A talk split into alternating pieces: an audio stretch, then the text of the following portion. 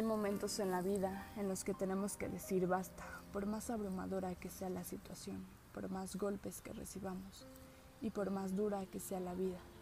Es ahí donde nuestro carácter y temperamento sale a flote, donde debemos utilizarlo con sabiduría, con entrega, con enfoque, con diligencia, para voltear a ver el problema de manera creativa e innovadora. Es justo dentro de ti donde está la solución, no fuera, no en los demás, no en las circunstancias. Ama tus cicatrices y utilízalas a tu favor.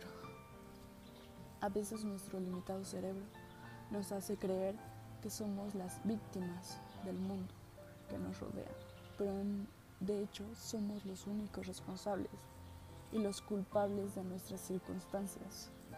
¿Cómo vas a conquistar nueva tierra si aún tienes alma de víctima?